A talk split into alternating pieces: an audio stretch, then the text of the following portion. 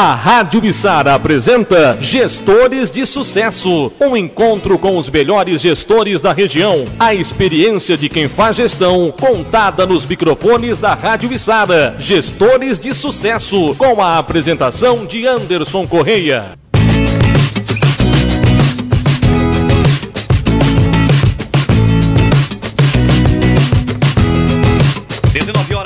Mais 22 minutos. Estamos entrando no ar nesta terça-feira, dia 15 de março do ano de 2022, com mais um Gestores de Sucesso aqui na Rádio Sara.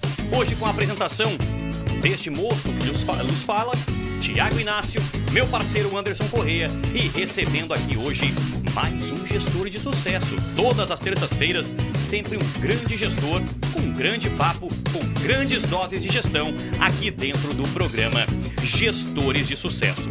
O nosso programa que vai sempre num oferecimento da JP Boutique de Carnes. Aos amantes da carne churrasqueiros de plantão, você já conhece a linha de carnes da JP?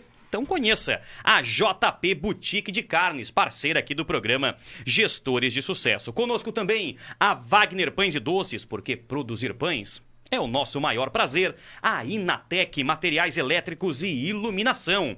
Os melhores produtos com o melhor atendimento. Claro, você só encontra na Inatec e conosco também a Clínica Felicitar. E felicitados estamos nós pela presença aqui do nosso parceiro Alex Michels. Mas antes de iniciarmos o papo com Alex, deixa eu dar uma boa noite aqui para o meu amigo, meu parceiro, meu irmão, Anderson Correia. Boa noite, Anderson. Boa noite, Thiago. Tudo certo? É muito bom ter você de volta aqui no programa. A gente fica meio perdido, Tava né? no DM. É, tava, tava no departamento médico. E é, é muito bom, muito bom contar contigo de volta aqui ao programa Gestores de Sucesso, com esse, com esse vozeirão aí fazendo ah, o programa acontecer e iniciar dessa maneira, né? Com essa ênfase. E eu queria, se você me permite, aqui Claro. apresentar o nosso convidado. Claro. É, Tem um, eu- rapaz, deixa eu, Pode, pode. deixa eu quebrar o protocolo. Quebra, eu- quebra. Eu, eu recebi, eu recebi o, o currículo do convidado e eu fiquei um pouco impressionado. É um currículo extenso. É extenso, é por isso que eu, eu tenho que ler. Não tem jeito. É, ele é formado técnico em mecânica pela SATIC, graduado em processos gerenciais. Também faz muitos trabalhos voluntários, é membro do Lions, ex-presidente e fundador da AGEI, Associação de Jovens Empreendedores, ex-vice-presidente do SEGESC, Conselho Estadual do Jovem Empreendedor, ex-diretor da CIA, nossa Associação Comercial de Isara, ex-presidente do CONSEG, Conselho Comunitário de Segurança e ex-presidente do CAEP e do Raichask. Além, é claro, do que não está no, no currículo, né? É um dos proprietários da Denos Mustache, é, tanto da cervejaria como também do, do pub, né? Do Denos Mustache. E também foi vereador aqui no município de Sara e foi presidente da Câmara dos Vereadores, onde desempenhou um papel é, muito importante. Ele foi muito importante para a comunidade de Sara. Recebemos hoje aqui ele, que é um cara sensacional, um cara que eu aprendi a, a- pelo pouco tempo que eu conheço a, a gostar dele e a respeitar muito pela história que ele tem. Alex nosso Michels, amigo, né? nosso amigo, amigo. Alex Michels, seja bem-vindo ao Gestores de Sucesso. Obrigado, obrigado Anderson, obrigado Tiago. Boa noite a todos os que nos ouvem, os que nos veem também aqui, né? Programa Gestores de Sucesso. Prazer, pode ter certeza, é meu de estar aqui junto com vocês, ouvindo vocês falando um pouquinho do histórico. Vai passando também um filme na cabeça, né?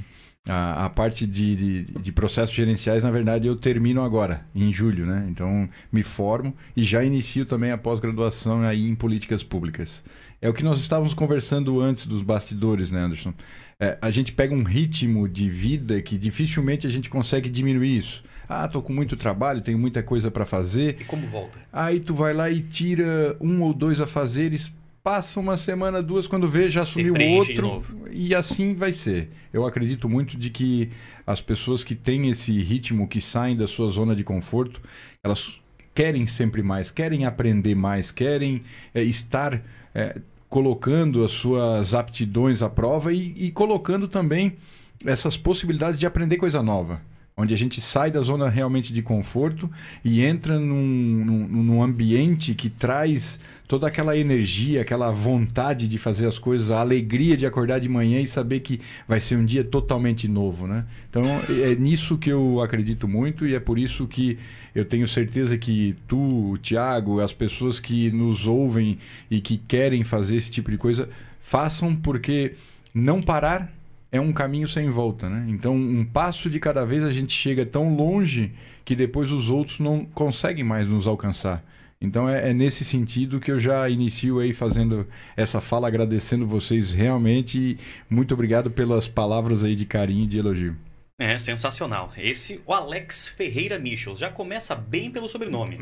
E... Não Michels, com todo respeito. Inácio e a, Ferreira. Até eu acho, eu acho o Alex aí que foi vereador, Alex Michels, eu acho que teria sido, Alex, melhor, já foi, teve sucesso, né? Mas se fosse Alex Ferreira. Alex Ferreira. Eu acho que seria mais legal, cara. Eu, olha, eu falando e não uso Ferreira também. então, o Michels aí começa já lá de novo. Isso quando tinha 14 anos, 13 anos, nós, a família passa, passada por um processo de falência, na época do Collor, ali quando o Collor congelou a poupança e todo o recurso que nós tínhamos familiar estava na poupança, então a gente teve que vender é, o, o que nós tínhamos, né, que era uma casa e um caminhão, para pagar as contas. Pós isso, depois de voltar do Balneário Rincão, onde a gente ficou morando dois anos é, na casa do seu Wilson Zanoni, que ele deu a casa para a gente usar, somente pagando água e energia, retornando para Souza Cruz, o pai e a mãe conseguiu, com o tempo, alugar um mercadinho aqui no Reichasque. E onde ficou o Mercado Michos. Então nós só tínhamos um carro, que era o carro do mercado. Então fazia as entregas e também saía, quando conseguia ir para casa do Rock, saía com o carro do mercado. Então tinha lá supermercado Michos. E o Michos ficou Pegou. a partir dali já. Não Você tem... é do tempo da casa do Rock também, Alex? Ah, com certeza, né? Alex, aliás, Anderson, para a gente entrar na nossa, para a gente entrar no nosso assunto, porque a gente vai falar sobre a vida profissional do Alex, o Alex empresário, né? Quem é o Alex? Mas os, os áureos tempos de casa do rock, você era músico, né, cara? Você tinha uma, uma, uma facilidade aí com a música e tinha, inclusive, pretensões de ser um rockstar ou não? Tô enganado. não, pretensão não. É, a última banda que nós formamos foi e tocamos terminou em 2012, final de 2011, 2012, mas aí tocávamos rock. Então não era na casa do rock, né? A casa do rock ela a casa tinha... do rock não tinha rock. A casa do rock ela teve uma, uma época de rock, mas era um pouco antes da gente, né? A gente era um pouco mais novo. Claro que é, no finalzinho ali quando a gente começou a frequentar ainda tinha algumas cestas que tinha bandas de rock, mas pois era é, uma por mês. Tinha uma banda famosa aqui na região que tocava sempre rock ali. Sim, Fazia sim. uns metalzinhos. E agora me fugiu o nome e dela. Eu também, eu ia é. sempre quando tinha. Isso. Mas não, é, não tinha rock, cara. Tá, daqui a pouco vem, vem, vem na... né? Não, não era Scorpion.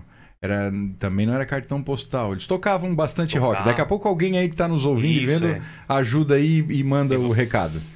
Pode mandar também outros recados, pode fazer pergunta para Alex aqui. A gente está aí para poder interagir com vocês. O Thiago está de olho aí na nossa live. Daqui a pouco ele, ele lê o seu comentário aí, a sua pergunta. Fiquem à vontade aí, o convidado também Aliás, é de vocês. Anderson, deixa eu só relembrar, para quem está acompanhando o nosso programa agora e queira participar, Pode ser através da nossa live lá no Facebook, através das nossas páginas, ou tá, também através do 99865 5738. Pode mandar um WhatsApp, pode fazer a sua participação, contribua com a gente, questione, né? Sabatine também o nosso, o nosso é, entrevistado, nosso convidado da noite aqui, participe interage conosco aqui também. Show de bola. É, hoje o Alex ele, ele é muito conhecido pelo, pelo trabalho que ele, que ele executou aí na, na Câmara de Vereadores. Eu não acompanhei muito de perto, eu cheguei no finalzinho é, do mandato. É, na cidade com, com, com a barbearia, claro, né? Já conhecia a cidade, mas eu fui para Criciúma, morei um tempo lá, então não estava tão por dentro, né? O Alex vai poder falar um pouco mais desse trabalho. Então ele é mais conhecido como Alex vereador ou é mais conhecido como Alex empresário? Eu acho que mais conhecido mesmo foi agora como candidato a prefeito. Como candidato né? a prefeito, mais Porque do a exposição ela é maior. Foi né? maior. É, ela é maior, com certeza. Quando você é, é, eu acredito que é uma escada, né? Enquanto empreendedor, para ter um reconhecimento da cidade inteira, daí tem que ser um Zefiro Giassi, né? E daí já é algo fora da curva totalmente. Então é, é, é nessa linha. Mas seguindo a normalidade, tu enquanto empreendedor, enquanto empresário, tu tens o teu aquele a tua rede de relacionamentos que ela chega até um certo limite e normalmente pequeno. Tu consegue ajudar algumas pessoas, tu tem o teu negócio, tem ali 10, 15, seja quantos funcionários, mas dentro desse network é, o teu, é até a tua extensão do conhecimento. Quando tu passas a ser vereador, esse conhecimento aumenta um pouco mais, ele expande. Mas mesmo assim, um vereador ele é como um, um nicho dentro do negócio, né? Se fosse comparar como um negócio, vereador dentro da coisa pública ele é nichado. Então ele, é, tu se candidata a vereador é, representando algumas é, bandeiras. Então, normalmente, quando eu fui candidato a primeira vez, eu, eu estava ali um pouco mais linkado ao jovem. Porque eu fui candidato com 30, 2012. 2012 eu fui candidato com 30 anos. Então eu representava mais a classe jovem, o empresariado através da associação empresarial. Então Entregou a idade. eram algumas classes. Agora, quando tu te candidatas a prefeito, a exposição é a cidade toda. Então é a cidade toda que Alex. te vê e, e, e, e acompanha a partir dali a vida da pessoa. Agora você faz uma colocação que eu acho muito interessante sobre a questão da idade. Eu brinquei aqui, olha, entregou a idade, 2012, tinha 30, e, 30 anos, Uhum. tá com quarentinha aí batendo na porta, né? Em agosto. É, já tá com quarentinha batendo na porta. Jovem ainda, né? Jo- É, jovem, a música do Ainda Chaves, né? representa os jovens, né? Se você é jovem ainda, amanhã velho será. É um provérbio do Chaves aí. É. Mas a, a pergunta é até nesse sentido, cara, porque é, você foi candidato a prefeito aqui no município, teve uma, uma campanha expressiva, né? Uma campanha muito bacana, foi uma campanha legal. Até parabenizar os candidatos a prefeitos aqui no município de Sara na última eleição, que foi uma campanha muito legal, foi uma campanha muito bacana, uma eleição muito legal. Mas você foi o candidato mais jovem. Sim. E aí, esse cargo, que vamos lá, é o cargo público máximo de um município. Sim. A idade, a pouca idade, atrapalha neste momento? Você sentiu algum tipo de dificuldade, bloqueio, rejeição? Ah, como é que eu vou botar aquele moleque lá, ó? Ser candidato, ser prefeito da minha cidade? Te atrapalha? Atrapalhou isso, cara? Sentiu, sentiu isso ou não? Sim, no início sim. No início da campanha, então, a- a- voltando à à parte anterior que linka com o que a gente está falando agora, a questão do conhecimento. Então, como eu era vereador, eu era conhecido por um certo segmento de pessoas. Quando vai candidato a prefeito, a exposição é para a cidade toda. E aí no início era isso mesmo, Thiago. Tá, mas espera aí. O que, que um guri desse sabe? Aí onde a gente pôde, onde a gente pôde é, explanar e divulgar as ações que a gente tinha feito enquanto presidente da Câmara, enquanto vereador, enquanto é, fundador da AGE, enquanto colaborador do Lions, da CI. Então, todo um trabalho voluntário que já era de quase 10 anos. Então, opa, peraí. É um trabalho político, só que não era partidário. Quando tu te entrega às entidades, é um trabalho voluntário que é político. Política é estar com as pessoas. Agora, ele não era vinculado a partido nenhum, então ele não tinha fins de, de colocar dentro da disposição partidária. Quando a gente começou a explorar isso e mostrar para as pessoas, aí foi o inverso. Ah, não, mas espera aí, ele é jovem, mas já tem experiência. Ele é jovem, mas já cuidou de Tem várias empresas. prestra- prestado. Ele é jovem, mas já tem serviço prestado com a comunidade e também tem a parte de gestão das empresas. Né? Ah, eu lembro que com 14 anos, a primeira coisa foi chamar a mãe e dizer assim: olha, vamos abrir o mercado meia hora antes e não vamos fechar meio-dia, porque do lado tinha escola. E assim, ali nós vamos pegar as crianças da escola que querem comprar um lanchezinho. Ah, é pouquinho, é pouquinho, mas são, na época, 200 incremento, crianças. Era um incremento É um que incremento. o que, que tinha que fazer? Abrir meia hora antes, não precisava de mais funcionários, o mercado era pequenininho, então eu mesmo ia lá. E o meu negócio com ela foi que parte dos lucros ficava para mim porque eu queria comprar o meu skate.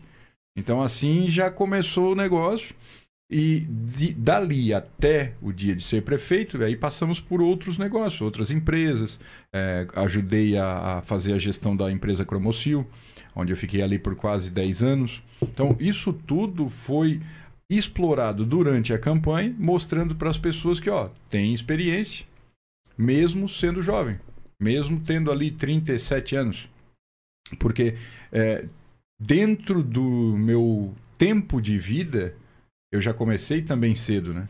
Então lá com 13, 14 anos trabalhando, eu estava com 37, eu já tinha ali um número bom de, de anos em experiência, né? Então acredito que isso foi bacana na segunda etapa, mas num primeiro momento, respondendo efetivamente a tua pergunta, sim, era batido. O que, o que, que esse guri está querendo aí. aqui, o que, que ele está pensando, é, que, é, que é, faz parte do processo político também. Alex, Pessoas- Agora, pra, é, num outro ponto, cara, porque agora já entrando propriamente também na, na parte do negócio e tentando fazer é, uma junção, eu lembro que eu já te fiz essa pergunta pessoalmente uma vez. Eu não lembro qual a oportunidade, mas eu lembro que eu já te perguntei isso que eu vou te perguntar aqui agora. Porque prefeito, né, candidato a prefeito, jovem, é um empreendedor do ramo da cerveja. E nós conversamos nas, na, acho que umas duas, três semanas atrás aqui com o Bruno Gastaldon, filho do Murialdo Uhum. né, que trabalha, é um empresário, né, juntamente com alguns colegas, mas trabalha no ramo de entretenimento com festas. Né? E ele, ele, fala, ele falou justamente sobre isso, a dificuldade de as pessoas entenderem que aquilo é um negócio, Uhum. que aquilo é uma empresa. Né? Tem funcionários, tem empregos diretos, empregos indiretos, tem tudo isso. Né? E ele falou sobre essa dificuldade. Agora a pergunta é meio provocativazinha. Essa é a, é a questão de ser, por exemplo, é um empresário, é um ramo né, de sucesso, diga-se de passagem, né, que, que hoje é o Denuse Mustache. A pronúncia é essa, né? Denuse Mustache, acertei? É, aceitou. apesar ah, de ser de sucesso, mas isso para essa, essa situação de alavancar a um cargo público atrapalhou também ou não? não, Não teve nenhum não. Não, vai ter quem, quem queira usar para o contrário. Mas, no meu caso, eu vejo isso como uma leitura de um DNA que não mudou ao longo do tempo. Então, tu pega aquele cara, por exemplo, que ele nunca frequentou um bar. E aí ele, ele, ele, ele tenta entrar na vida pública. Então, no primeiro momento, ele tem que começar a ocupar espaços. Então, aí ele aparece num bar. Aí os caras vão dizer, ah, agora que é candidato, aparece aqui. Tá Não, aqui. Eu já sou assim desde sempre. Na igreja também, né? Acontece Toco muito. na igreja. Eu toco Não, na igreja. mas tem faz- gente que nunca botou o pé na nunca botou o igreja. pé na igreja. Então eu toco na igreja há mais de sete anos. Então não é algo que eu participo porque eu vou ser candidato. é espontâneo. Eu decidi ser candidato de tanto que eu me envolvi com a comunidade e a própria comunidade dizia, cara, por que, que tu não te candidata? Todo mundo te conhece, tu, é, tu, tu gosta de estar junto com o povo e tal. Então foi nesse sentido. A cerveja não atrapalhou, por quê? Porque eu não deixei isso como um negócio que, ah, agora é feio. Não. Fez parte e faz parte da minha vida. O que a gente tem que cuidar é sempre dos excessos. Tem que entender é isso. Que assim como a bebida, que é um alimento, que ela é registrada pelo Ministério da Agricultura, Pecuária e Abastecimento, ela é, ela é considerada um alimento, mas ela também em doses muito altas ela não serve. Assim como um remédio, né? Tu vai comprar na farmácia, é uma farmácia, drogaria e farmácia. Se tu tomar ele a dose certa, é um Qualquer, remédio. qualquer coisa em excesso, né, Alex? Exato. Então aqui, o ó, nós temos vinho, uma aguinha aqui, uma água em excesso, hiperidrata e a pessoa pode ter um problema. problema com rim, enfim, o- a mesma coisa quem toma um vinho, um cálice de vinho por dia faz bem. Então agora tem que ter sempre os cuidados. Agora, em relação à parte política, não atrapalhou, por quê? Na verdade, eu me mantive a mesma pessoa antes, durante o processo eleitoral e agora depois. Coerência. Coerência. Que eu acredito que é a parte que mais pega quando se trata da coisa pública. A falta de congruência, a falta de coerência, falar uma coisa e fazer outra. Isso aí a população cobra. Ah, mas tu falou isso uma vez e agora tu está fazendo diferente.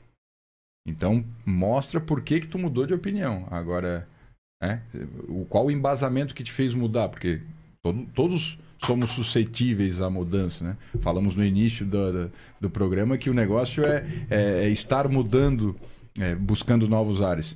Mas a, o DNA, os valores básicos que a pessoa tem, aquilo ali, se ela chegar a pensar de um modo diferente, ela tem que se explicar muito bem, né? O Alex, a gente estava falando antes sobre essa questão de pouca idade e muita experiência. Tem pessoas que têm muita idade e pouca experiência. No nosso ramo, por exemplo, é, eu lembro que as pessoas perguntavam para mim quando eu tinha um ano de, de barbearia: quanto tempo tu tens de barbearia? Um ano? Não, mentira, tá mentindo para mim, cara. Tu já tem pelo menos 10 anos.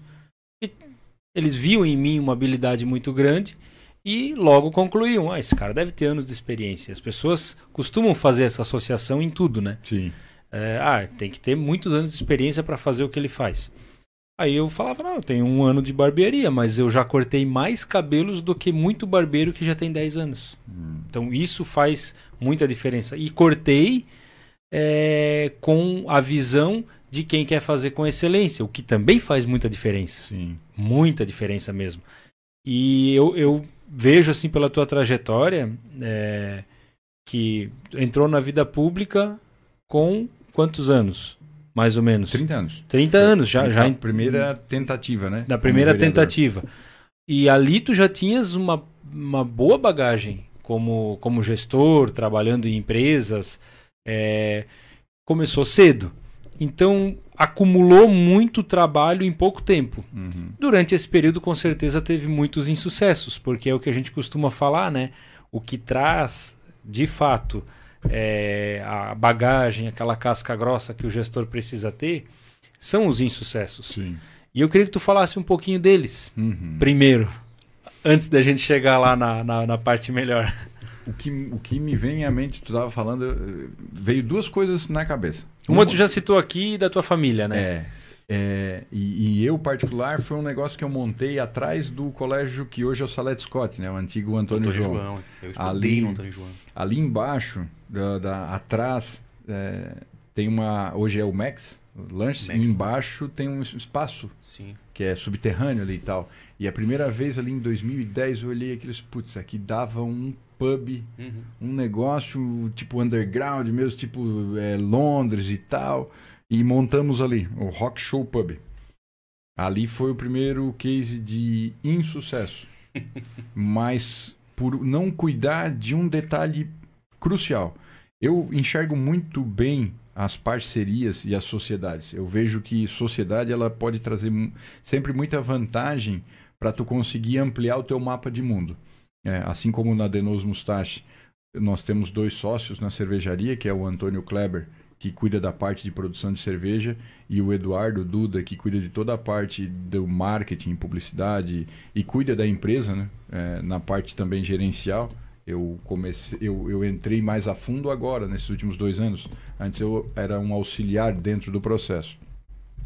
Mas lá o- o- os sócios, não é que os sócios não, não encaixavam, é que antes de entrar na sociedade com os dois, eu não percebi quais eram os valores que cada um tinha.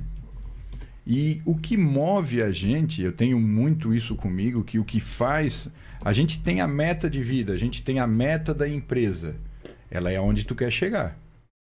Mas o combustível, o que te leva até lá são os valores por trás da meta. São os valores que as pessoas têm para fazer chegar até lá. Se não, tu chega até a meta e não obedecendo os teus valores, tu atinge ela e fica infeliz. Então, os meus sócios à época, eu percebi que logo depois, né, que daí desfizemos a sociedade e tal, e, e, e um deles continuou tocando, eu tinha uma ideia de ali ter tipo um café com música ao vivo uma vez por semana, mais um- uma música com voz violão e de vez em quando uma bandinha, quem sabe e tal. E, e à medida que o negócio foi tocando, ele foi indo mais para uma casa noturna. E, cara, o ambiente ali era fenomenal para isso. Tu imagina, finalzinho de tarde, tu tá saindo do serviço, passa ali, entra, toma uma cervejinha, ou toma um café, ou toma ou usa o espaço para fazer uma reunião que hoje está sendo muito feito isso, né? Tal do Espaços, cowork. coworking e por aí vai. Pô, nós estamos falando disso em 2010. Né? 20, eh, 12, 12 12 anos anos, atrás. atrás. Mas que tinha espaço já para isso. Porque era um ambiente pequeno também. Não estamos falando de um lugar grande. É um lugar que se tivesse 40, 50 pessoas já estaria completamente cheio. Mas aí foi direcionando para essa outra linha. Chegou um momento que eu disse: não, então eh, realmente a gente tem que se desfazer. a- des- vamos desfazer a sociedade. Eles continuaram. Aí deram ainda mais intensidade para o que eles imaginavam, que era ambiente com banda e rock, quinta, sexta, sábado. Durou quatro meses, cinco meses, depois fechou. Justamente porque daí não era ali o ambiente, né? Dentro da cidade. Então, o insucesso ali foi isso, foi não entender de que os sócios queriam uma coisa e eu queria outra, alinhados, né? Não foi bem alinhado antes. Mas, é, como tu mesmo disse, né, Anderson? Dali saiu muita informação do que fazer melhor na próxima.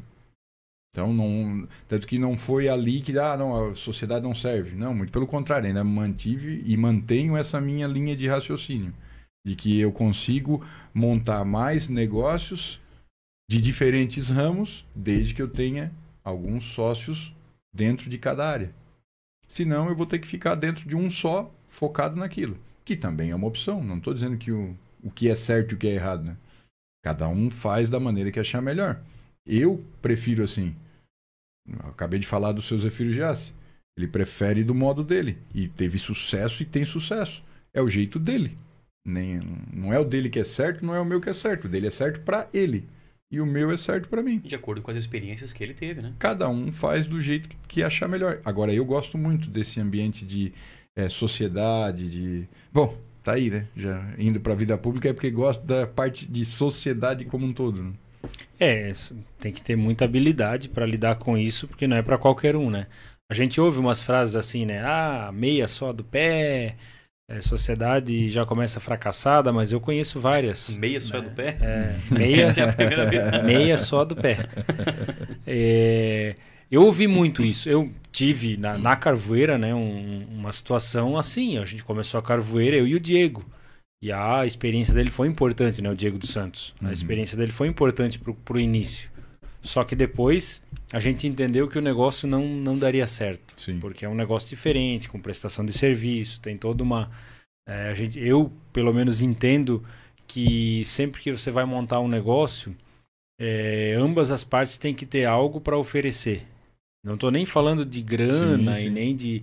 Mas tem que ter alguma participação no completar, negócio que seja realmente relevante para aquele negócio Uhum. né? E, e se você não tiver nada em você que é relevante, você vai ter que ter muito mais grana do que o teu sócio para aquele negócio poder dar certo. Então, pá, fica tranquilo que o aporte financeiro é comigo Uhum. e você faz isso. Eu vejo muito isso acontecer, geralmente até com investidores. Né? E aí a gente entendeu que, e graças a Deus por termos entendido cedo que não poderia continuar Uhum. né, a sociedade. E aí buscamos uma solução agora, quem vai comprar de quem e tal, e aí acabamos indo pela, né, depois de algum, algumas conversas e análises, é, fomos para a questão lógica, né? É, quem entendia mais do negócio acabou ficando com o negócio, comprando, com- acabei, acabei comprando a parte do Diego e acabou, a gente não, não, não estragou o nosso relacionamento, que foi Uhum. mais importante, que era uma preocupação que eu tinha, né? Sim. Então o Diego já veio aqui no programa, contamos a história juntos, é, né, do, do, do- da, da sociedade, como, como, como começou a barbearia Carvoeira. E tá tudo certo, ele seguiu na agência dele, a agência dele cresceu muito mais depois disso, porque ele também pôde dar foco, né? Mas no teu caso, a história da sociedade começou cedo. Antes desse teu negócio, tu já tinha trabalhado, tu citou uma empresa que tu trabalhou como gestor, qual era a função que tu ocupava lá, Alex? Eu iniciei. Antes de, de falar, eu só eu, eu queria deixar aqui uma dica de leitura, porque ela cabe muito para essa questão do sucesso e do insucesso. É um livro que, à época, quando eu estava como vice-presidente do SEGESC, eh, o presidente atual do SEGESC lançou a ideia e ela foi acatada por todos os vice-presidentes da região, que é o livro é O Que Eu Faria. Então ele conta 10 cases de empreendedores de Santa Catarina, que hoje de sucesso, então ele faz uma analogia. Ele primeiro conta a história do empreendedor. Lá ele faz depois um breve. Depois do histórico do empreendedor, ele faz uma analogia da teoria da administração em relação ao que aconteceu. E no final, o entrevistador pergunta para ele: se você voltasse no tempo, quando você iniciou a sua empresa, o que, que você faria? Então ali vem um monte de ideias e coisas bacanas dos caras dando. E ali tem o case do dono da GAN, do seu Genésio Mendes de Tubarão. Nós estamos falando de gente de calibre. Uhum. E tem um cara que começou como barbeiro, que é o dono da FG Empreendimentos. É, o que eu Opa. faria, o que eu faria é o nome do livro. é o que eu faria. É um livrinho E bem pequenininho. próximo à tua terra. Já est- Camboriú, FG Já estou né? tomando nota aqui. A FG Empreendimentos é, a que dom- é uma das empresas que dominam hoje o mercado imobiliário de Balneário Camboriú. Isso, e, e ele nasceu na cidadezinha do lado de Blumenau. Olha, a tua terra ali, Anderson. Indaial? Não, é antes vindo, Pomerode? pela, B- antes vindo Gaspar? pela BR Gaspar. Gaspar. Ele saiu de casa com 13 anos, 12 anos para aprender a profissão de barbeiro de graça em Blumenau. Aí ele voltou para Gaspar. O tio dele era barbeiro, ele disse: "Tô pensando em abrir uma". Ele disse: "Não, mas se tu abrir aqui não vai dar certo. Dois não dá". Daí Ele foi para Blumenau sozinho. E ali tocou a vida. Hoje é esse é esse cara que o case dele tá lá em, em poucas páginas, resumido. Tive a oportunidade de conhecê-lo pessoalmente, onde ele fez toda essa fala, que ele saiu da. Ele, ele cortava cabelo, Aí do lado tinha uma lanchonete que funcionava muito pouco ele viu ali uma oportunidade, então ele pegou o negócio. Ah, não, antes disso ele, ele começou a costurar dentro da- do espaço, porque ele não tinha tanto cliente. No espaço vago ele costurava, Blumenau tem um monte de negócio de confecção. Tem. Aí ele tava ali com. Daí já contratou duas funcionárias. Ele costurava mais os dois e quando chegava a gente ele cortava cabelo. Depois começou a tocar o bar. Aí então ele cortava cabelo, costurava e tocava o bar. Chegava lá às três da manhã e saía meia-noite, porque ele pegava o turno da entrada e da saída das empresas. E assim vai. Tem que ler o livro porque vale a pena. Vamos Agora, ler. Agora da empresa, então ali, é, voltando, né? Desculpa só fazer o adendo, é porque Sim. eu lembrei do Muito, muito legal aí para quem tá ouvindo a gente aí, o que eu faria. Busquem lá e depois compartilhem com a gente a experiência que vocês tiveram lendo o livro. Eu vou compartilhar aqui. Vale a pena. É um livro simples, rápido de ler. Se pegar ali em uma hora, duas horas, ler tudo, porque ele é instigante. E são 10 cases de sucesso. Né? Então, são empresários que são renomados hoje em Santa Catarina. E ali tem. Desde aquele que disse que mudaria um monte de coisa do começo, até o Genésio Mendes que disse que não mudaria uma linha. Faria tudo de novo igualzinho. Aí arrepio, cara. Enfim. É, que Agora- que não mudaria nada. É, Não, aqui mas, na, é- na- mas é, desculpa, mas é porque faz lógica. Sim. né? Porque eu, eu, eu parto muito, pelo menos é uma coisa muito pessoal minha.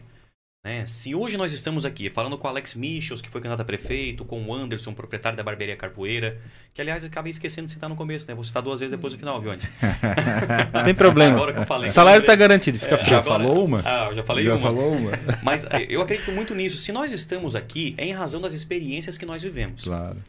Se hoje o Anderson é quem é, o Alex é quem é, o Thiago é quem é, é em razão das experiências que nós tivemos, do que nós vivemos, das decepções que tivemos, dos sucessos que tivemos, que moldou a quem somos hoje. Nos moldou dessa forma. Pro bem ou pro mal, nós somos aquilo que a gente foi, foi construindo. Então, se a gente pega hoje, por exemplo, é, essas pessoas que o Alex cita, grandes empresários de grande sucesso, Hoje eles chegaram a ter tanto sucesso em razão das decepções, das quedas, dos tropeços, das cabeçadas, dos sucessos, dos negócios bem feitos. Então é uma junção de tudo. Eu acho, eu acredito muito nisso, cara, que, que a gente chega aqui, a gente não chega aqui à toa, né? Sim. A gente constrói a caminhada e, e os insucessos, os problemas, os percalços da vida, né? As dificuldades, elas nos moldam aquilo que somos hoje. Então, se hoje eu converso com o Alex aqui, né? Cada vez mais pronto, digamos assim, para esse projeto que eu tenho certeza, daqui a pouco a gente fala um pouquinho mais, né? De novamente ser candidato aqui em Sara, porque você teve decepções lá atrás, teve aprendizados, né? Então, eu, eu creio muito nisso, muito nisso. Em relação à empresa, né, que eu te perguntei ali, Sim. acho que é a Cromocil, né? É. Você então, ficou por 10 A anos. gente saiu da, da- do mercado, do, do ramo de supermercados em 98, 99. Eu me formei em 99 pela SAT, que fui fazer o meu estágio em Uruçanga. Quando retornei de Uruçanga, comecei a trabalhar na Cromocil como torneiro mecânico. Na ver... Iniciei como torneiro, mas é, como é, é técnico em, em mecânica na SAT, que tu aprende de tudo um pouco. Então é é um semestre de tornearia, outro fresagem, outro solda e por aí vai. Mas iniciei na parte de tornearia. E nós tínhamos um pouco de dinheiro aplicado na empresa. E aí o pai perguntou, o que, que tu acha? A empresa tem futuro? Eu assim, tem. É uma empresa promissora. Ele assim, então eu acho que eu vou injetar um pouco mais e comprar. Porque nós tínhamos um empréstimo com eles, né? Então, a- na ocasião, a gente entrou como sócio. 50% da empresa. A mãe iniciou cuidando da parte da gestão e eu continuei na, no chão de fábrica. E ali eu fiz questão de começar a trabalhar daí no chão de fábrica em todos os setores. Primeiro para conhecer a empresa. Mas não é que eu fiz propositalmente, aconteceu. Eu- Hoje eu consigo enxergar isso como um ponto positivo e depois que eu saí dali e fui trabalhar na empresa familiar do é, na, na Estufa Sul, na empresa do pai, eu repeti aquilo. Eu entendi que aquilo foi, bo- foi bom para o aprendizado. Então, eu passei por todas as etapas do chão de fábrica. A mãe saiu da parte da gestão, porque tinha ali algumas dificuldades que tinham que ser vencidas e tal, e a pressão foi grande. Ela disse: não, não, eu não preciso disso. Então, ela saiu, e aí do nada eu tive que virar gestor. De nada o pai disse: não, agora tu vai para administração. Eu disse: bah. Então tá, né? Vamos nessa.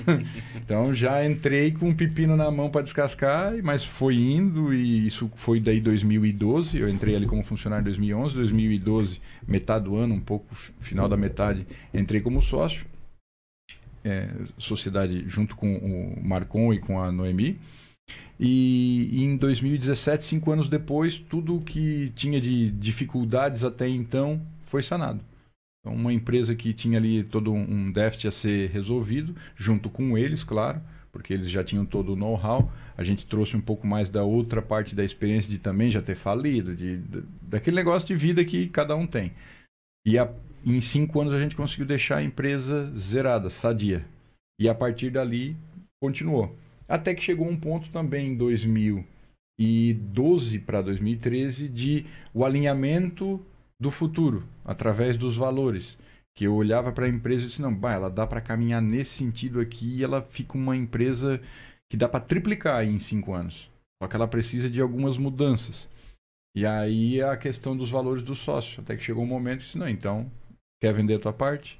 Ele, não, isso aqui é a minha vida. Então compra a minha e vamos seguir a vida cada um bem como tem que ser. Antes que, que, que continue muito tempo junto e estrague às vezes a amizade. Né? Uhum. E ali acabou. Então foram 10 anos de 2011 a 2000, um pouco mais, né? Como gerente, 10 anos. E aí como funcionário, um pouco mais de tempo. Então não faz tanto tempo assim também que tu saiu dessa empresa? Saí em 2013. Aí em 2013, em 2012 a gente começou a fazer cerveja. O Antônio, meu sócio, que é formado em, em, em engenharia de alimentos, mas tem uma pós-graduação na parte de, eu acho que é de produção, não tenho certeza agora.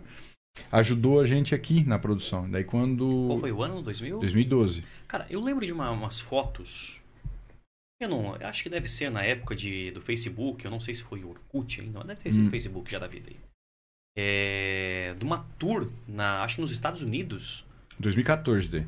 Foi 2014, 2014 isso? Porque vocês chegaram a fazer isso aí, acho que de certo para atrás de sabores, 20, alguma coisa do tipo. 2014 e 2016. Foram duas. É, uma nos Estados Unidos, outra na, na parte do velho mundo lá, Inglaterra, para aqueles lados. Ali em 2012, quando a gente fez pela primeira vez cerveja na minha casa, a gente ficou fazendo na minha casa até 2015. Então saímos da Cromocil, o Antônio também saiu junto comigo e começou a dar aula na Unesc. E eu fui para trabalhar com a empresa junto com o pai. Mas o negócio da cerveja a gente foi fazendo em paralelo.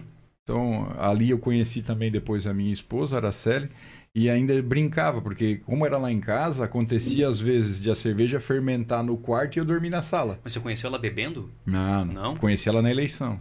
2012. na eleição. Na, no comício da Boa Vista. Opa! Olha só. Como a política como faz coisa boa. Como esquecer da Boa Vista, não? É, uma, uma boa vista. de várias maneiras. Ela é Sartor. Ela é Sartor, da Vila Nova. Ah, daquela turma da Vila Nova. É. Aliás, o que tem de Sartor na Vila Nova, rapaz? Tem, tem bastante. É, então a gente foi fazendo essa cerveja em casa e já modelando, estudando. Foi para. Ah, tivemos a oportunidade de ir para os Estados Unidos, conhecer várias cervejarias. Aí na, na, na, viagem até nem foi os meus sócios, foi eu, meu cunhado e o Mano Dal Ponte. Uhum. Mas eu já fui com esse foco. Ah, vamos passear, mas já conhecemos ali 10, 12 cervejarias. E foi indo. Em 2015, 2016, ainda trabalhando na empresa do pai, a gente já começou a ampliar um pouquinho mais o negócio. Saiu da minha casa, foi para a casa do Bigode, que ele tinha um alambique lá. Então começou a fabricar cerveja num volumezinho um pouquinho maior. Saiu daqui de 90 litros, foi para lá para fazer já quase mil. Mas assim, vendendo para os amigos mas ainda. bem maior, né? De 90 é, para mil. É.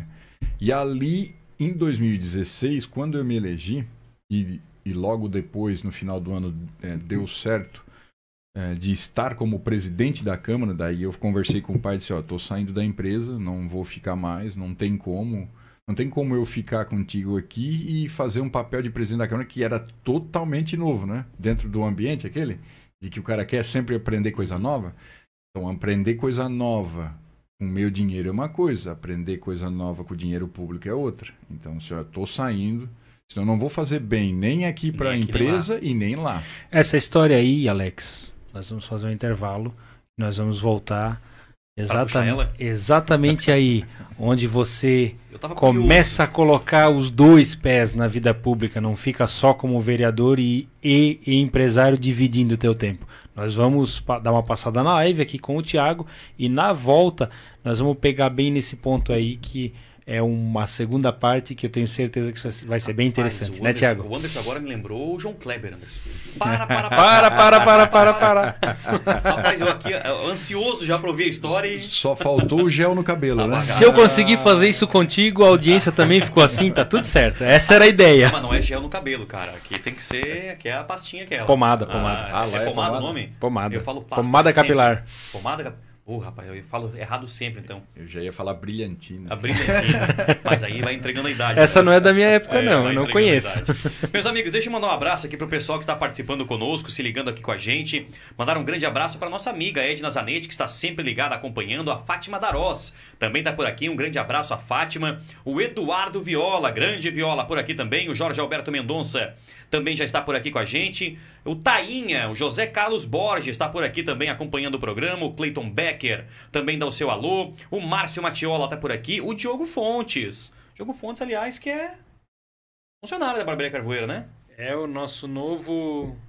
É o nosso novo contratado ali. Opa, legal. O segundo nome dele é que é o nome que a gente chama ele lá, que é Willy. Willy? Nome de um barbeiro famoso, Willy Morales, lá então de São é Paulo. Diogo Willy Fontes? O Diogo Willy Santos Fontes, se eu não me engano. Opa, Willy. Grande Willy. Um abraço pra ele aí. Um abraço. A Pupa Barbosa tá por aqui também. O Brígio Cavalete também se liga aqui com a gente. É, o Anderson Marcelino, grande Andinho, tá por aqui também, mandando seu alô. Ainda ele manda um recadinho aqui também, rapaz, como outros tem aqui. O And- o And- o Anderson diz o seguinte. é, nosso futuro prefeito de Sara, diz ele. Rumo a 2024, diz aqui nosso Andinho. Grande Andinho, um abraço, meu amigo, viu? Meu irmão, um grande abraço pro Andinho, que está de aniversário essa semana, Andinho. Pois é, rapaz, vai ter um ranguinho aí.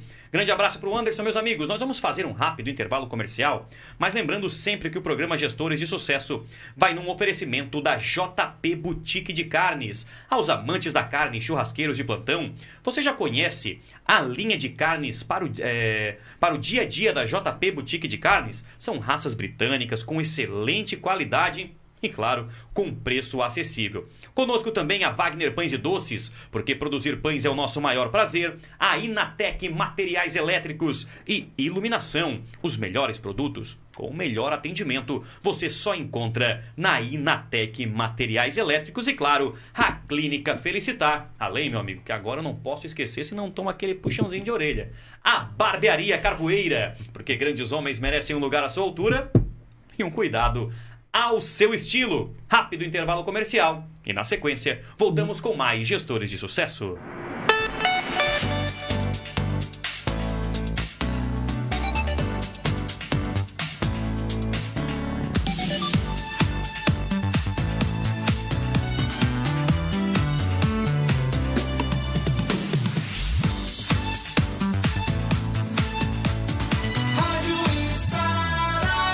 As instalações elétricas representam de 7 a 9% do custo da obra, mas quando feitas com produtos de má qualidade, podem trazer prejuízos irreversíveis. Compre com quem entende do assunto e entrega produtos seguros e confiáveis, além do atendimento que você só encontra aqui na Inatec. Inatec Materiais Elétricos e Iluminação, o melhor atendimento e os melhores produtos você só encontra aqui na rodovia CC 445 em Içara, em frente ao Zinho Pneus, tudo em material elétrico e iluminação para sua obra. Inatec Materiais Elétricos e Iluminação.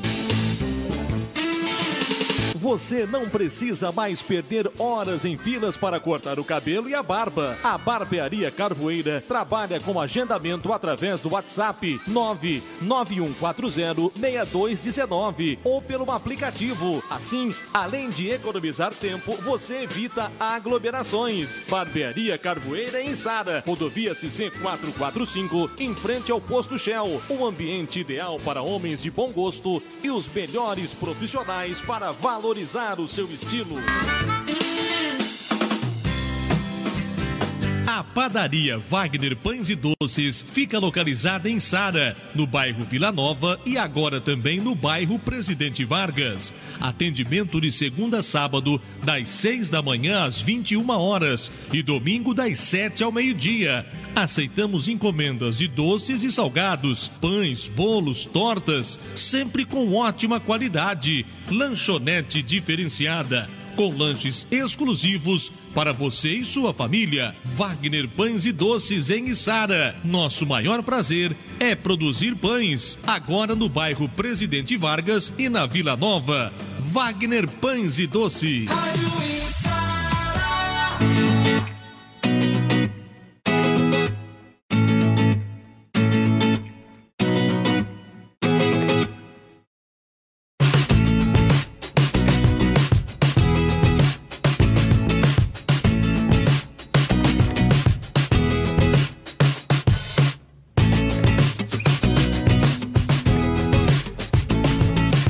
20 horas com mais 7 minutos. Vamos voltando com o segundo bloco do programa Gestores de Sucesso aqui na Rádio Sara. Hoje recebendo o Alex Ferreira Michels, foi candidato a prefeito, vereador do município de Sara, um empresário de grande sucesso e, claro, um grande papo está sendo aqui nesta terça-feira, dia 15 de março do ano de 2022. Lembrando, claro, que o programa Gestores de Sucesso vai sempre num oferecimento da JP Boutique de Carnes, da Wagner Pães e Doces, da Inatec Materiais Elétricos, da Clínica Felicitar e, claro, da Barbearia Carvoeira. Antes de sairmos para o intervalo comercial, o Alex Anderson estava começando uma história. E essa história foi interrompida para o próximo bloco. E o próximo bloco chegou. Chegou o momento, né? O Alex vai falar daquele momento. Porque, assim, ele começou então a ser um gestor público também, por que não, né? Porque, mesmo sendo no legislativo e assumindo o papel de presidente, automaticamente você tem que ser um gestor ali dentro da Câmara. E aí, como é que foi essa experiência? Foi rápido? Foi de repente? Tu esperava, não esperava? Queria, não queria? Como é que foi, Alex? Então, o, o resumo: 2012 foi a primeira candidatura, fiquei como primeiro suplente. 2016, aí dobrei a votação, fui eleito e tive essa grata surpresa porque o partido, é, dentro do, da escolha, né, é, poderia ter sido eu, poderia ter sido Valdelir Darote ou Márcio Dalmolin, mas entre as escolhas eles me escolheram para ser o presidente da Câmara. Claro que eu entrei numa situação já bem difícil, mas eu só vou terminar o, o fato. Claro por de, favor. De, de, me desligar. Faça o link. Da empresa familiar, né? Porque foi aonde eu disse pro pai: esse pai, não tem como, eu não vou conseguir fazer bem feito. E aí vou acabar recebendo salário público e o teu salário aqui e não vou fazer na, nenhuma das duas funções é, bem feito. E ainda mais a questão de ser gestor público, né? Que daí é eu estou recebendo o salário do povo. Então não tinha como. Eu tinha que cair de cabeça em relação a toda a parte da, da Câmara de Vereadores, junto com a parte de estar como vereador. O presidente da Câmara, de fato, faz a gestão da Câmara. Então, ali, de novo, não estava esperando ser o presidente, mas quando foi é, decidido dentro da conversa entre o partido e dentro a coligação que tinha sido feito, que os dois primeiros anos seria do PSD, então eu tive ali dois meses, dois meses e meio mesmo sabendo que a votação era em dezembro e votação para presidente da Câmara é uma caixinha de surpresa, poderia não dar certo, mesmo assim, ali naqueles dois meses e meio, eu já fui estudar todos os números e todas as contas de como seria o ano seguinte da gestão. E aí me deparei com algumas dificuldades que a gente teria que encontrar e que teríamos que fazer a aprovação de algumas reformas.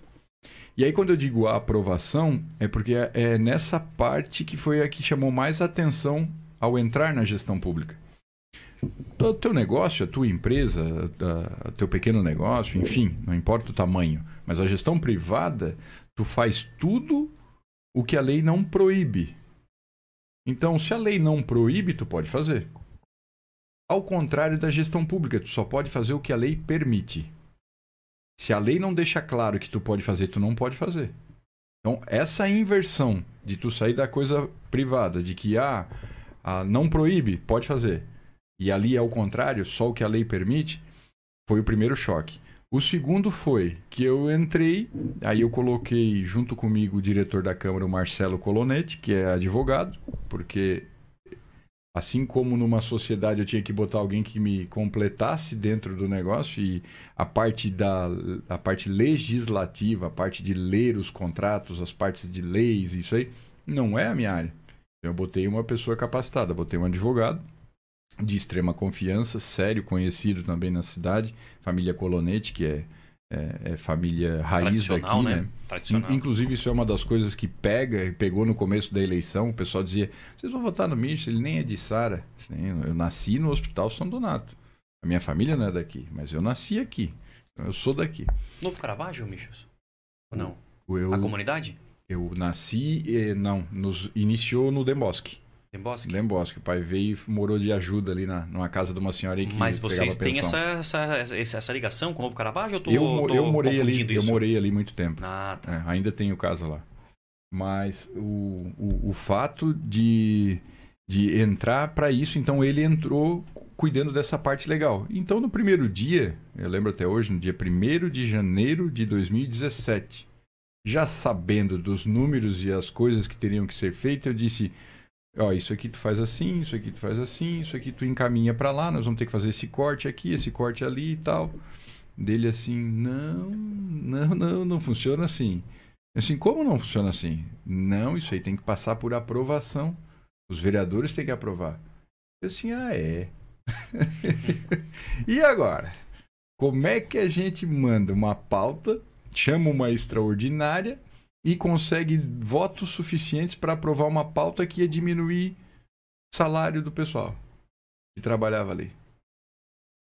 Mas não tinha o que fazer. Ou melhor, não tinha outra opção. Aí começou as discussões, junto com os vereadores, né, apresentando, ó, tá aqui, os números são esses, tem que ser feito isso, tem que ser feito aquilo. Não, mas então não corta aqui, corta lá. Resumo, conversamos durante 15 dias. E ali na primeira, no final da primeira quinzena já de janeiro, a gente chamou extraordinário e botou em pauta. E aí a pressão política, né? de, de, de, os- de alguns vierem dizer de que é, não ia passar, que eu ia ter a minha primeira derrota como presidente. Eu lembro até hoje que eu disse: faça o que vocês quiserem. Votem como acharem que deve ser. Aqui eu estou apresentando o que tem que ser feito. Se reprovar, pode ser que eu tenha problema com prestação de conta no final do ano, mas eu tenho como me defender com o Ministério Público. Agora, se acaso aprovar e só o voto de um ou dois aqui for contrário, vocês que respondam para a rádio segunda-feira por que, que vocês votaram contra baixar? Sendo que tinha algumas coisas ali que eram. Tinha muita coisa com discrepância, né? Tinha, tinha, tinha muitos números ali que eram fora da realidade de qualquer ser humano normal. Então, é, ali foi o primeiro impacto. E eu sabendo que depois de dois anos eu não era mais o presidente a retaliação viria. Daí é do jogo. Aí a gente aprende e aprende rápido, porque ou tu aprende no amor ou na dor, né? Na dor. E, mas foi muito bacana, uma, uma, uma passagem assim que me trouxe é, muito aprendizado, muito aprendizado da parte da gestão pública e de como lidar com as coisas também, né? Porque tudo vai precisar da aprovação. Aí tu imagina, eu ainda usava muito disso. As pessoas, não, mas tu, para que tu foi se meter nisso? Não, primeiro que as pessoas boas têm que se envolver com política. E segundo, se eu conseguir lutar e passar por isso, imagina quando eu voltar para a empresa. Porque daí, né, o, o MEI é bom no pé, né? Então, daí se eu tenho uma empresa com dois sócios e eu sair de uma Câmara de Vereadores com 15 sócios, que eram os 15 vereadores que tinham que discutir todo dia as coisas, mas quando voltar para duas dis- discussão com duas pessoas, ah, fica muito mais fácil. Então aproveitei também isso como um, um grande aprendizado para trazer para minha vida pessoal, para quando voltar para os negócios eu utilizar dessa desse ambiente que foi muito produtivo, de que teve muito impacto no ponto de vista de aprender eh, novas ferramentas e técnicas para aprender a lidar com tudo isso, né? Então, voltando para os negócios, isso facilitou bastante. Porque dentro do, das pessoas que eh, me acompanham na gestão pública, a gente tem algumas, algumas diretrizes. E uma delas é que a gente não vai seguir nela a vida toda como o ator principal. Então, eu poderia ir para uma reeleição de vereador muito tranquila. E muitos ainda cobram, ah, tu era para ter sido de novo e tal. Assim, cara, faz o teu melhor e cria novos líderes. Então faz o teu melhor do, do ambiente que eu fui candidato a vereador. Nessa eleição que passou, nós tínhamos 17 candidatos a vereadores, 14 eram novos. Desses 14, 12 me ajudaram na eleição passada. Então, 12, colo 12 colocaram o seu nome à disposição. Então, ali são novos líderes. Um se elegeu, o outro não, o outro tal. Mas vou passar pelo processo de prefeito. Se for por uma reeleição, de um mandato de oito anos, ótimo. Dali, o meu papel é fazer novos líderes. Continuar na vida pública, mas como um apoiador. Porque daí tu imagina, tu gera um novo ciclo de vida para as pessoas e para a cidade. Nós estamos falando de passar por um ciclo de 16, 20 anos e tu olhar para a política 20 anos antes de um jeito e 20 anos depois de outro jeito. E de um jeito melhor, claro. Né? E isso está acontecendo. Mas desde que as pessoas continuem. Então, o principal o aprendizado de tudo, e não me arrependo de uma linha do que fiz até o momento, foi de ter me desligado da empresa para ficar focado na gestão pública. Tanto que agora acabou a parte da gestão pública, muitos disseram: Ah, tu fez uma votação boa, agora tu vai ser um assessor de deputado. Eu disse, não, não. Posso até ser no futuro. Agora eu vou voltar para os meus negócios. Vou cuidar da vida privada para entender como é que estão as coisas e aos poucos me mantenho, né? Não me desliguei. Diariamente faço é, reuniões, diariamente eu faço visita, converso com as pessoas. Mas se chegar lá na frente e tiver algum espaço dentro da gestão pública que eu possa ocupar, mas não para ter um cargo, e sim porque eu vou dar resultado para a vida das pessoas a partir dali, aceito de bom grado. Mas por enquanto é na empresa. O Alex, é... tu faz parte de uma geração de políticos diferentes, que vem com uma renovação, que vem com uma ideia diferente. Porém, alguns discursos eles acabam parecendo os mesmos. Uhum. Né? Eles nem sempre são, mas às vezes parecem o mesmo. E as pessoas têm uma dificuldade de ter essa identificação com, com um novo discurso, e não apenas com o discurso, com aquilo que nós falamos, da coerência. Sim. E com certeza você encontrou muito disso ao longo da, da, da tua última campanha ali para prefeito e também como vereador, provavelmente você também já veio com uma ideia nova. E como lidar com isso? Porque não é fácil você lidar com pessoas que vão olhar, ah, mas isso aí eu já ouço há anos, isso aí todos falam a mesma coisa, eu só quero ajudar as pessoas, mas depois, na verdade, só querem se ajudar. E como que tu encara isso? Uhum. Como é que tu faz para encarar isso e talvez conseguir é, passar para as pessoas uma imagem de que não é assim, de que é diferente? Como é que, como convencer as pessoas? Porque no fim das contas a gente precisa convencer, não tem jeito, né? Através da ação. Através da congruência, é com o tempo, isso tu não consegue fazer de um dia para o outro. Tens que falar e agir. Então leva tempo a, a, a postura como a gente se colocou na eleição anterior, do, antes, durante o processo e pós o processo, é o que eu acredito que vão fazendo com que as pessoas realmente olhem: opa, é verdade. Quando a gente fala de que não quer usar dinheiro público para fazer campanha, é, quando a gente pegou no, no, no, período da eleição e me desincompatibilizei de vereador, não precisava, legalmente pode, é permitido, eu poderia ficar como vereador, recebendo salário e ser candidato. Mas não é o que eu acredito. Se desde o início estava falando disso, porque daí na hora de. Ali é o doer na carne, né? Além de ter um pouquinho também de poder de voto, né? Também.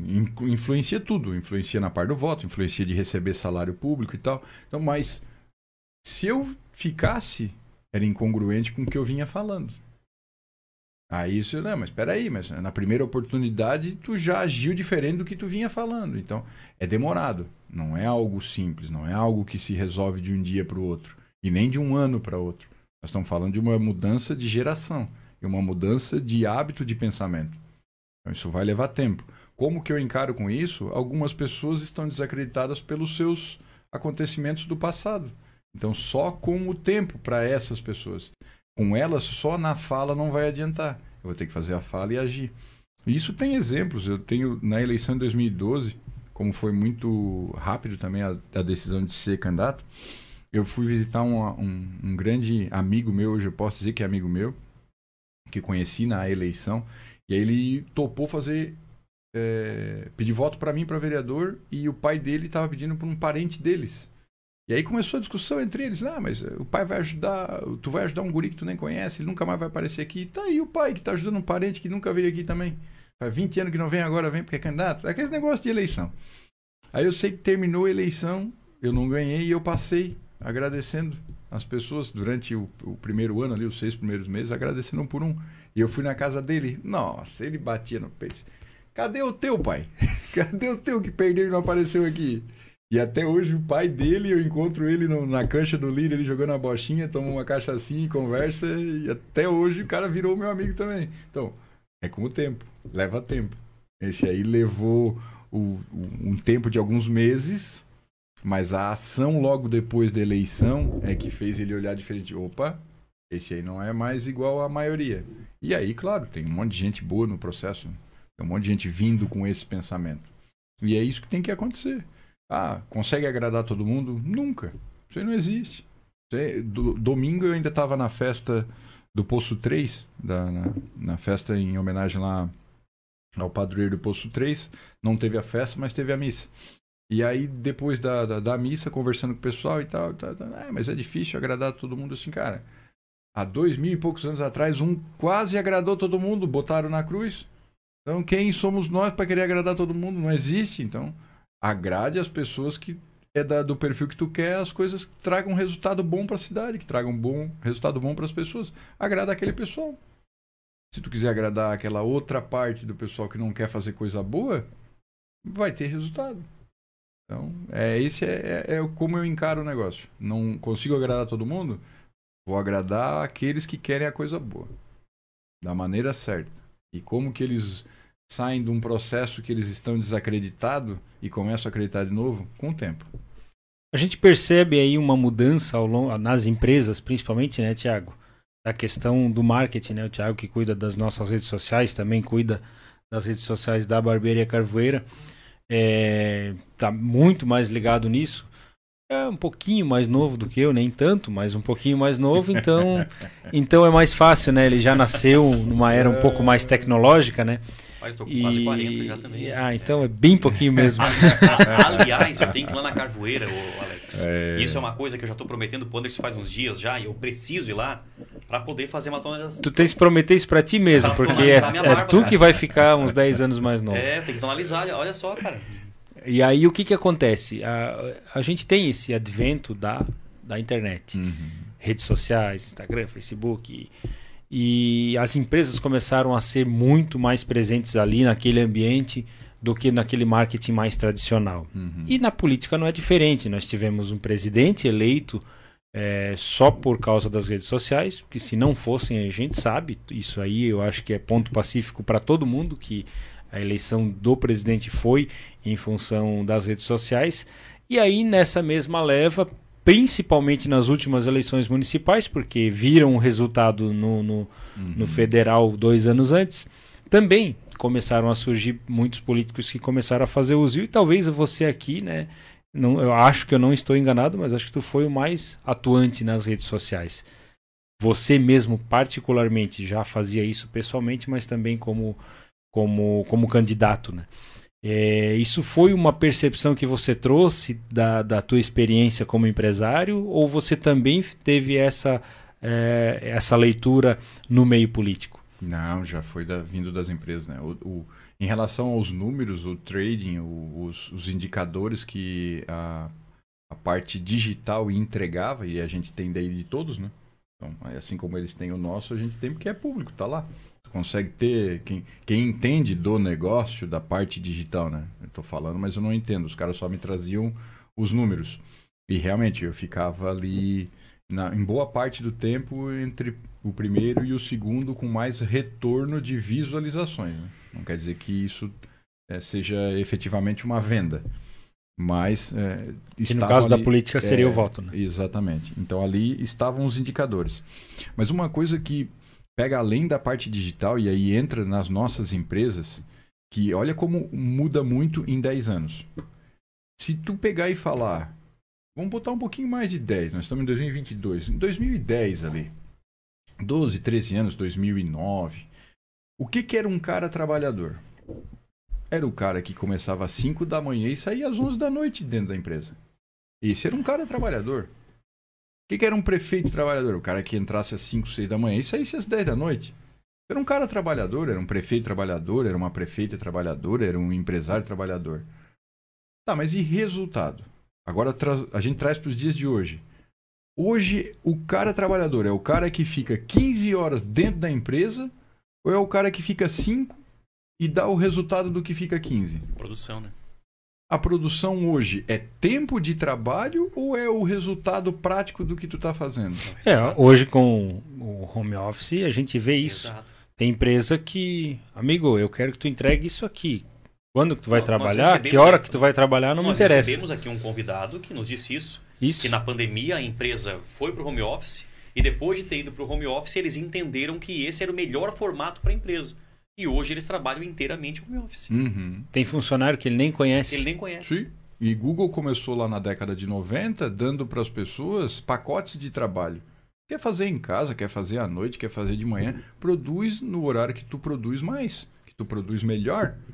Então, olha como 10 anos mudam. E isso está entrando também dentro da gestão pública. Na gestão privada, isso já é claro. Isso já está muito em sintonia. Não é quem fica 15 horas dentro da empresa. É o inverso. Quem fica 15 horas é porque não está rendendo. Está tendo que ficar o triplo do outro porque não, tá ten- não está sendo eficiente. E isso está acontecendo hoje dentro também da gestão pública. Claro que tem setores que tem que ter horários para trabalhar porque é de atendimento ao público. Mas com o BI, com a inteligência eletrônica, tem muita coisa hoje que pode ser colocada com atendimento via um robô, pelo menos a parte primária, a parte de triagem, a parte que dá muito mais facilidade e tu coloca a pessoa a fazer o que efetivamente dá resultado na vida das outras pessoas. Estou colocando aqui uma coisa simples, um, um, protocolo que tem que ser feito para a abertura de uma empresa. Precisa de uma pessoa física exatamente só para abrir esse protocolo? Será que precisa? Ou até que ponto isso já pode ser digital? Estou aqui levantando só perguntas, mas algumas dessas a gente já tem resposta. É, um exemplo é um exemplo é algo que eu já comentei contigo em, em off, que é a questão do, do, do microempreendedor individual, Sim. do MEI. Né? Nós tínhamos a sala do empreendedor, que não, não sei porquê foi, foi fechada. Eu gostaria muito de saber, e qualquer pessoa que estiver ve- vendo aí que é da gestão, nós temos o, Davi, que é nosso amigo, inclusive patrocinador aqui também, que em breve vai estar aqui. Se ninguém falar disso antes, a gente pergunta para ele quando ele vier, né, Tiago? É, o que que acontece? É, não funcionava muito bem, é bem verdade, mas é, os, os barbeiros que trabalham com a gente, eles trabalham né, num- com um contrato de salão parceiro, então eles têm que abrir o MEI deles e é uma dificuldade cada vez que tem que abrir. E aí eu comparo com aquele atendimento lá quando você vai pedir o teu lanche, a tua pizza. Existe hoje uma automação no WhatsApp que tu, tu vai ali colocando as opções. Isso é perfeitamente possível para o MEI. Sabe, ele começa o atendimento todo eletrônico e ele vai mandando a documentação, ou o próprio robô vai pedindo, ele só vai mandando a documentação que falta. E, e manda tudo por foto, porque hoje a a você manda uma foto do documento já é válida. Sabe? Depois você só vai lá e, e eles vêm, fazem todo o processo né, de alvará sanitário, essa questão toda fiscal, ah, o login e senha, tudo isso, entendeu? O que é necessário presencial, deixa para o final, só vai uma vez lá e, e É assina. Então, é, são coisas simples, mas eu estou falando disso aqui por quê? É, eu acho que. Eu acho não, eu percebo isso, né, analisando a política nacional, estadual, municipal, os políticos, né, não só as velhas raposas da política, mas também os políticos ultrapassados tecnologicamente, estão ficando para trás. É questão de tempo, né, Alex? Não tem mais espaço para essa gente, né? Na, amadorismo não cabe mais. Isso está ficando cada vez mais claro. Vai levar tempo em algumas outras cidades, pode ser. Cada, cada município tem a sua peculiaridade. Nós estamos falando de um país com mais de 5 mil e 5.800 municípios, acho que são. Estamos falando de, de, de, lugares remotos, mas aqui onde a gente vive, Santa Catarina, o sul de Santa Catarina, altamente empreendedor, altamente tecnológico, dentro de uma visão de mundo já é, um mapa de mundo, um mapa de mundo muito mais aberto em relação a isso.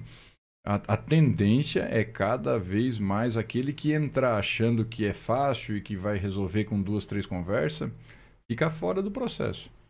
Isso é muito bom. É muito bom. Que daí entra, de novo, se 10 anos atrás trabalhar bastante era ficar 15 horas na empresa e hoje o cara trabalhador, né, que dá resultado, é aquele que faz o que precisa ser feito no menor espaço de tempo, se isso mudou em 10 anos, vamos pensar nos próximos 10. Como é que vai ser? Agora tu me lembrou de uma historinha bem legal que eu vi essa semana, Alex. Só para trás. Que São tem 5.568. É muitos, né? De uma historinha bem legal, Alex, que tem muito a ver com o que tu tá falando. É... A historinha é a seguinte: o cara tava lá é, com uma serra para serrar um, uma árvore bem grossa. E ele tava lá já um tempão e não cortava. E aí alguém chegou e falou para ele: Por que, que você não afia a serra? Já tá duas horas aí, não saiu do lugar. Afia essa serra aí que tu vai cortar muito mais rápido essa árvore. Ele falou: Eu não tenho tempo para afiar a serra.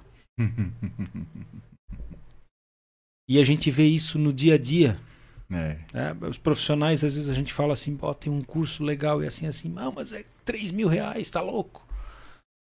Eu lembro que eu fiz um treinamento internacional que custou muito, na época custou 3 mil, quase 7 anos atrás. E eu tava, tinha saído da representação, tinha ido pra barbearia, tinha comprado apartamento, não tinha grana para nada. Falei, parcelei em 12 vezes.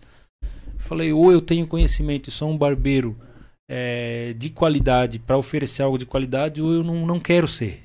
Então eu sei que esse treinamento é o que tem de melhor hoje no mercado, então eu vou fazê-lo. Uhum. Porque eu acredito no meu potencial. Então e a gente vê técnicos de futebol, né, Thiago?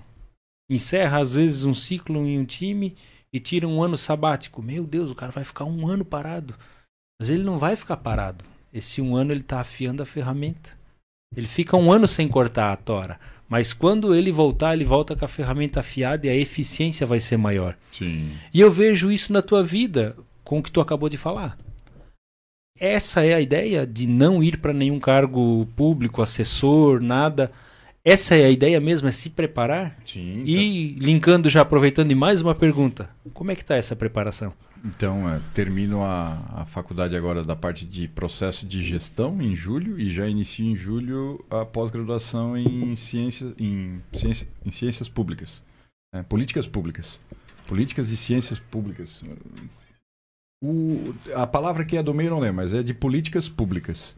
Então é, é, da parte da gestão pública enquanto realmente o gestor da coisa. Já me preparando um pouco mais dentro do ambiente. A parte do que nós tínhamos para o plano de governo, ele continua muito, muito claro e muito prático ainda para daqui dois anos. Então isso a gente vai evoluir ainda mais alguns detalhes nele, mas é isso. Está, estamos afiando aí a ferramenta e continuando a parte com a, as pessoas, né? Que é, é, é o que mais é o que é o que mais tem que ocupar o teu tempo porque as pessoas têm cada uma tem a sua particularidade então conversar com elas deixar claro o que a gente está fazendo da maneira que está fazendo como disse não quer dizer que eu não possa ocupar um espaço no futuro desde que tenha resultado a gente tem algumas ideias inclusive que se estiver ocupando algum espaço em algum gabinete ou numa gestão do Estado, dependendo de quem ganhar a eleição esse ano, enfim. Desde que a gente dê resultado prático para as pessoas. Possa vir aqui na rádio e dizer, ó, tá aqui, era assim e agora é assim. Antes de a gente entrar funcionava assim, agora está funcionando assim. Se não, lembra também uma historinha que o cara conta no livro dos Segredos de uma Mente Milionária. Que o, o, o marido estava vendo a, a mulher fazendo um frango e ela cortava o frango em quatro partes, botava na panela e botava, botava fazer a cocção. Aí ele assim, por que, que tu faz desse jeito? Ele assim, ela assim, eu não sei, a minha mãe fazia assim. Aí ele, intrigado, foi falar com a mãe dela. Ele chegou lá assim, ah, não sei, minha mãe fazia assim. E deu certo que a avó ainda era viva. E ele foi lá falar com ela. Chegou lá, isso está no livro também, desses Segredos de uma Mente Milionária. Assim, mas por que, que a senhora pega o frango e corta ele em três, quatro partes? Ah, meu filho, isso aí eu fazia porque a panela, a única panela que a gente tinha em casa era pequenininha, não cabia o frango inteiro. Então a filha continuou fazendo, a neta continuou fazendo e não se perguntou por que, que ela fazia desse jeito. E é porque a panela era pequena. Então, de novo, as pessoas dizem, ah, mas tu vai fazer isso da política desse jeito diferente? Não funciona. Sempre funcionou desse jeito, sempre funcionou desse jeito até agora. Ué, a gente tenta e tenta de novo, não deu agora, tenta de novo. Quantas, quantas coisas tem dessa nas empresas? Que tu entra numa empresa e ali tu. É, a gente entra num momento novo, a cabeça pipocando e tal. Aí tu vai buscando várias situações, conversa com o grupo, com a equipe e tal. Assim, e se a gente tentar isso? Duvido. Quem daqui que tá vendo a gente, ouvindo, não passou por isso. Não, isso já. Isso a gente já tentou e não deu certo. Tá, mas ok. Tentou quando? com que ferramenta, quem eram as pessoas e que tempo. Já não cabe tentar de novo, só que de um jeito diferente. E a primeira coisa já da pessoa, não, não, isso aí não adianta, a gente já tentou, não dá certo. Se isso acontece na empresa, nas nossas empresas, na gestão pública, mais ainda. Não, não, isso aí sempre foi assim, vai ter que ser assim. Ah, não. Não, enquanto, não quando a gente estiver lá. é isso aí, meus Legal. amigos. Estamos recebendo aqui no programa Gestores de Sucesso dessa terça-feira o, An o Anderson Correia também, mas o Alex Michels, nosso parceiro Alex Ferreira, Michels. Ferreira. Ferreira, né? Não posso esquecer. mas olha eu, cara, eu sou um Ferreira enrustido. Eu também escondo meu Ferreira. Acho que você bota mais, a, mais ênfase do que eu, rapaz. Engraçado que lá na barbearia, quando a gente vai agendar é, eu, eu já procuro não ficar muito ali na recepção, porque eu já agendei o Tiago errado lá, né? Duas vezes seguidas. É, mas lá tem o Tiago Ferreira Inácio e tem o Tiago Pereira Inácio. Dá pra acreditar? E tu sabe que eu já conheci, Dá era, pra um, acreditar era um nisso? amigo meu, aqui, mora aqui no município, ou morava, não sei se está aqui ainda, o Tiago Inácio Ferreira. Morava no mesmo bairro que eu, no 1 de maio. Nos criamos praticamente na mesma época e só invertia a ordem de sobrenomes. Olha só. E só que a única diferença de verdade que eu sempre fui muito mais bonito. Aliás, Leandro, já te falei no começo do programa, né? Só falta modéstia, então. Eu já te falei no começo do programa, né? Meus amigos, deixa eu mandar mais alguns abraços aqui. A Aldete Cavalheiro chegou por aqui conosco, acompanhando também. Um grande abraço para a Aldete. Vamos lá que tem mais gente aqui se ligando com a gente. A Maria da Conceição também está por aqui. Um grande abraço, Maria. Muito obrigado pela audiência. Tem uma aqui que é especial, viu? A Márcia Correia. Sabe quem é? Conhece, Alex? Márcia, um abraço. Um grande abraço. Conhece, Andy? Conheço, ela é só a mulher mais linda do mundo, só isso. só a melhor esposa do mundo, nada um grande mais. abraço aí pra Márcia, que é a esposa do, do Anderson, também tá aqui com a, com a gente acompanhando. Deixa eu só pegar aqui, porque entrou um aqui que eu acabei não vendo, mas passou. Deixa eu então mandar um abraço aqui pro Lindomar da Corégio, tá por aqui também dando boa noite. Tem uma outra aqui muito especial, viu, Andy? A Lorita Tomazelli. Isso, essa Conhece? é minha mãe. Eu, eu imaginei, porque ela colocou um Tá boa em- noite, filho. Lá em Timbó. Tá em Timbó? Olha só, que bacana. Um abraço, viu, Lorita? Tá bem cuidado o filhinho aqui, viu? A Nadir também tá por aqui. A Nadir, a Nadir é conhecida, cara. A Nadir Rosa, é, da Rosa dos Santos. Uhum, dona Ica. É, a dona Ica tá por aqui. Boa noite e sucesso, diz ela. A dona Ica foi candidata também. Foi candidata a vereadora. Foi pela coligação de vocês? Foi, fez um bonito trabalho, lindo. É uma figura espetacular aqui no É- município, é né? ímpar. É Conhece, Andy, a dona, a, a dona Ica? Não, não, não. Não sou do município, né? Então. Vai Não. conhecer, vai conhecer a nega Ica. Gente finíssima. Gente boa demais. O Felipe Agostinho também tá por aqui dizendo parabéns, nosso futuro prefeito. Tá aqui, tem, Opa, tem uma torcida aqui, viu, Alex? que bom. tem uma torcida aqui acompanhando. Aliás, bom papo. Alex, só pra gente finalizar. Projeto para próximas- as próximas eleições municipais. É ser candidato novamente? Sim, trabalhando para isso. Todas as etapas a serem cumpridas, sem pular nenhuma.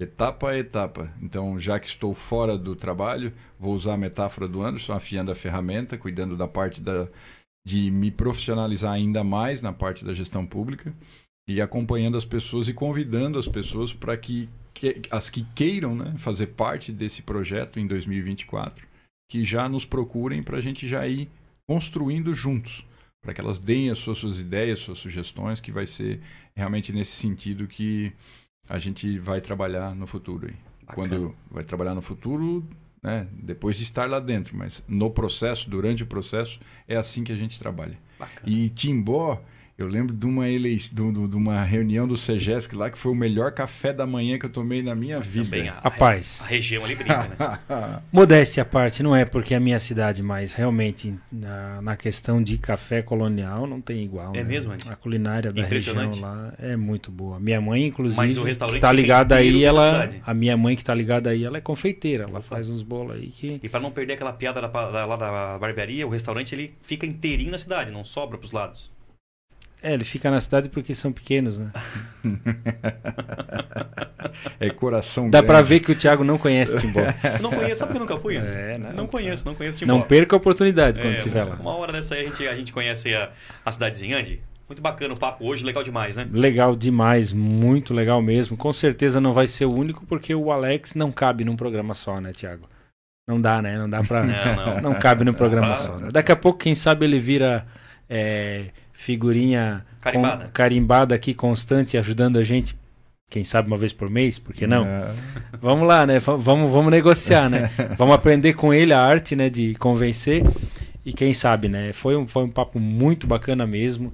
Eu queria agradecer de coração aí. Eu sei que o teu tempo é bem escasso, é muita correria. E não é fácil, né? Você é, administrar isso, né? A questão do tempo. Quem consegue fazer isso já consegue muita coisa. Então foi muito legal ter esse papo bacana contigo aqui. E eu queria só falar mais uma coisa em relação à à última pergunta do Thiago, né? Que tu já está declarando a tua candidatura. Isso já é uma, uma, uma coisa legal, porque muitos ficam esperando para ver como é que vai ser a. né, como é que vai reagir a política. E eu lembro que na última eleição a gente ouve muita coisa, né? De todos os Uhum. candidatos, é óbvio. E o pessoal falava assim: ah, em cima da hora o Alex ele vai ser vice de alguém. Em cima da hora ele vai ser vice de alguém. Daí eu, é mesmo. Eu não sou da cidade, né? Não sei, não. Política aqui na Israel é sempre assim: o cara fala que vai ser candidato, ganha popularidade, depois ele apoia alguém, ele vai ser vice de alguém. E aí as pessoas que conheciam o Alex estavam com ele no processo, eu perguntava, eles falavam: não, o Alex é candidato, escreve o que eu tô falando. Quer apostar? Alex é candidato. Eu, ah, tá bom, tranquilo, né? Eu não sei, eu não sou daqui, cheguei agora, né? Sou de Timbó. E aí e ele foi coerente. E agora de novo, né? Tá tendo essa atitude já.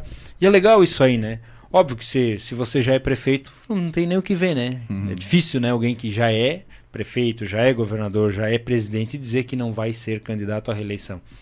E muito legal essa tua atitude, parabéns pela coerência até aqui, parabéns pelo teu trabalho, tanto nas empresas como tu passou, pela tua vida pública e continue assim, né? Sendo coerente com aquilo que, que você vem falando, com aquilo que você vem apresentando às pessoas.